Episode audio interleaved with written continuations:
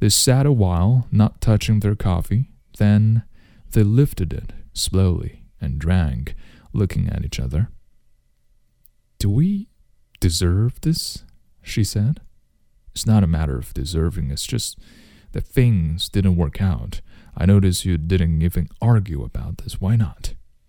I guess I have a reason, she said. The same reason everyone at the office had? She nodded.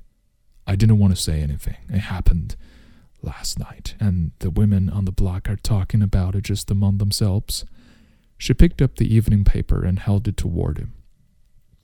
There's nothing in the news about it. No, everyone knows.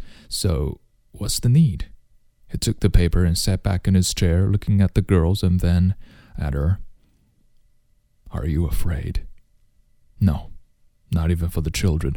I always thought I would be frightened to death, but I'm not. Where's the spirit of self preservation the scientists talk about so much? I don't know. You don't get too excited when you feel things are logical.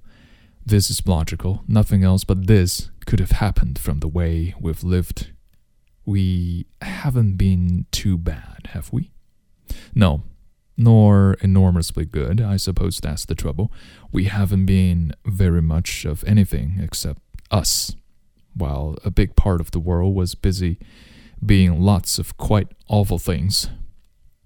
The girls were laughing in the parlor as they waved their hands and tumbled down their house of blocks. I always imagined people would be screaming in the streets at a time like this. I guess not. You don't scream about the real thing. Do you know? Uh, I won't miss anything but you and the girls. I never liked cities or autos or factories or my work or anything except you three.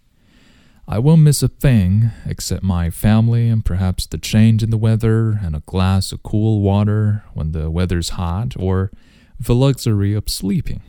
Just little things, really. How can we sit here and talk this way? Because there's nothing else to do. That's it, of course, for if there were, we'd be doing it. I suppose this is the first time in the history of the world that everyone has really known just what they were going to be doing during the last night.